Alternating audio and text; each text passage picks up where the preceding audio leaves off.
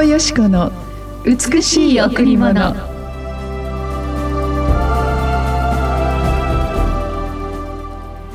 主は私の羊飼い。私は乏しいことがありません。主は私の羊飼い。私は乏しいことがありません。詩編23の1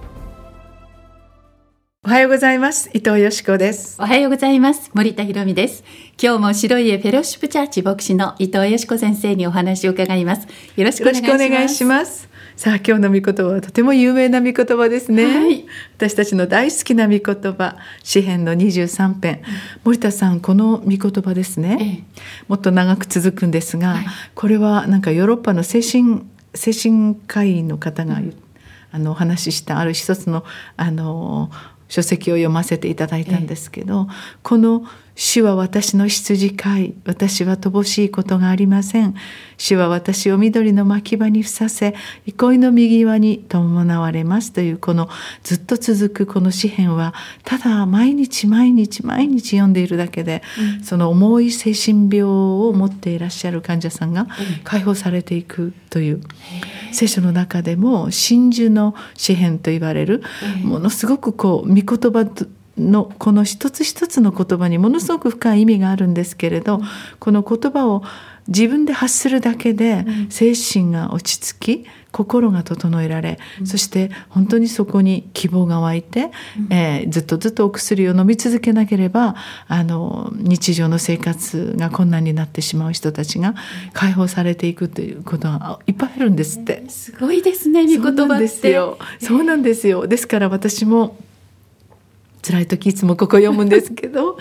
多くの方々にもあの本当に誰にも言えないたくさんの心の圧迫、うん、またあ普通の生活ができなくなってしまったというような弱さの中にいる人たちと一緒にこの書を読むんですね、うん、そうすると解放されていくんですね、えー、なぜかというと主は実は私たちの唯一の神イエス様は私たちの羊飼いというところからスタートしています。羊っていうのはもうご存知の通り全ての家畜の中であの羊飼い人間のこの飼ってくださる主人がいないと生きていけないんですね。羊はご存知の通りやはり武器を持たないんですね。牙もないし爪もないし。自分で狩りをすることもできないですね、うん、そして羊ちゃんがモコモコに その髪がね、こう膨らんでくると、転んじゃうとだるまさんみたいになってですね、あの絶対起きれないんですね。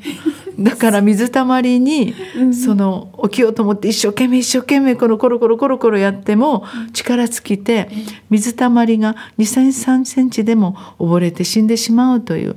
そのような、まあ、要するに弱くて愚かな動物。これがあ聖書では人間に例えられているんですね。だから実は人間もあの一人で生きているのではなくて神様によって生かされ神様によって本当に私たちにその先祖が与えられ父母が与えられその父母の体の中で私たちが作られその命の生涯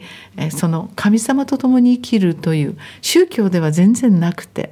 その神は唯一の永遠の神という形なんですね。その主である唯一の命の主である神様が私たちの羊飼いなら決して乏しいことがないというんです。乏しいことがないっていうのはもう全ての必要が満たされる。っていうんですね。私イスラエルでですね羊飼いのこの働き見たんですね、えー、そしたらもう大変なんですよ。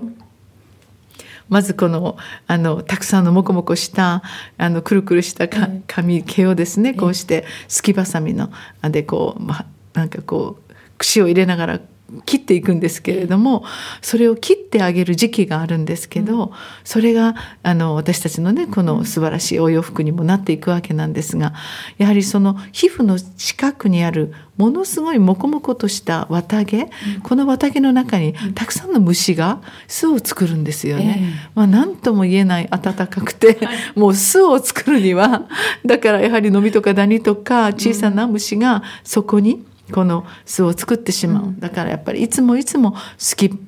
あのなんていうんです？あのすき串っていうんですか、えー、それでこう溶いてあげないといけないんですよね。結構手がかかるんですね。そうなんですよ。それだけではなくてちょうどこの弁をするところがですね、うん、いっぱいこの綿毛が溜まって、うん、ある時その便の状態が悪いとその綿毛がくっついちゃうんですね、うん、それをちょきちょきちょきと丸く切ってね、えー、本当にそれだけではなくて、本当にこういつもいつもあの水をあげそして良い草をはませ、うん、そして本当に良い環境牧草の中に牧あの牧場の中に連れて行かないといけない、うん、で寒い時はあの温度調節をしなくてはいけないし特にあのたくさん飼ったばかりの羊ちゃんはもう凍え死んじゃうので 本当に抱っこしたり、えー、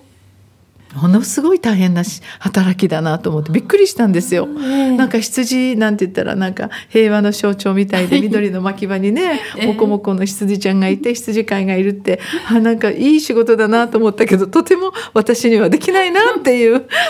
働きでしたね。それほど、神様は私たちの日々の生活の中に動いてくださる。私たちの本当に当たり前の習慣的な朝目覚め夜そしてなあの眠っていくその日常の生活の中にも主が共にいて働いてくださり私たちが格別に弱っている時にその必要を満たしてくださるどこに良い牧草があるか常にその羊を管理するためにきれいな水のほとりに伴っていくという、うん、まあ、そのように主は私たちの羊飼いこの神様が私たちと共にいて私たちが共に羊飼いなるイエス様についていくなら私たちの必要が満たされるという御言葉でした。なるほどね。さあ今日も一曲お送りしましょう。はい今日は賛美の泉でお届けします。ここにいます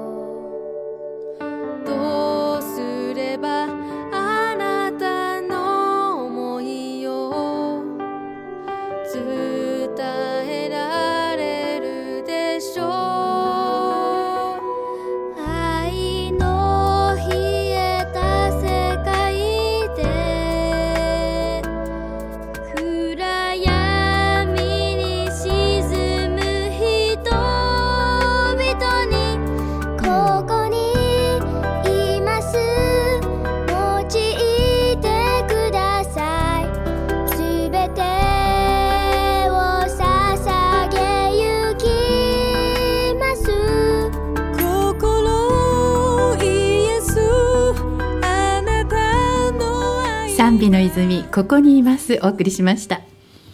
これを書いたダビデも実はこの美しい詩篇は非常にダビデの人生の荒野と言われる困難な中でこの素晴らしい美しい主との愛のこのラブストーリーというかそれを書いたんですね。いつもどんな苦しみがあったとしても主が私の羊飼いだから決して私はこの問題にもこの試練にもこの荒野にも、え負けることはない。神様が共に一緒に生きてくださるなら全ての必要が満たされるだけではなく私たちは決して乏しいことがないと歌いました、うん、今日私たちの中で本当に、えー、何か人に言えないような冷たいそのような時間を過ごす時、うん神様があなたのそばに最も近くいることを感じていただきたいなと今日イエス様の愛があなたのそばにあってあなたの心の乏しさを満たしてくださるとそのように信じます。はい、さあ今日この後礼拝があります。第一礼拝は9時から第二礼拝は11時から第三礼拝は土曜日午後8時から第四礼拝は火曜日の午前11時からです。週末は金曜日土曜日カフェがオープンしています。12時から3時までのランチタイムの時間。詳しいこと予約は098-989-7627 989-7627番にお問い合わせください。人生の中で私たちこれが足りないあれがないたくさんの乏しい思いを持ってしまうことがいっぱいあります。でもそんな時こそイエス様があなたのそばにいることを本当に、えー、受け取っていただきたいと思います。イエス様はあなたを満たす救い主。あなたが最も苦しい時最もそばにいてくださる救い主。あなたとの愛の関係を結ぼうと願っておられます。さあ今日も新しい朝が来ました。あなたは一人ではありません。あなたの羊飼いであるイエス様と共に今日素晴らしい豊かな将来を見つめていただきたい。どんな苦しいことがあってもこれを乗り越える力があなたに与えられています。それはイエス様が共にいてくださる力です。あなたの上に豊かな将来があることを約束してくださる。イエス様と共に今日お過ごしください。ありがとうございました。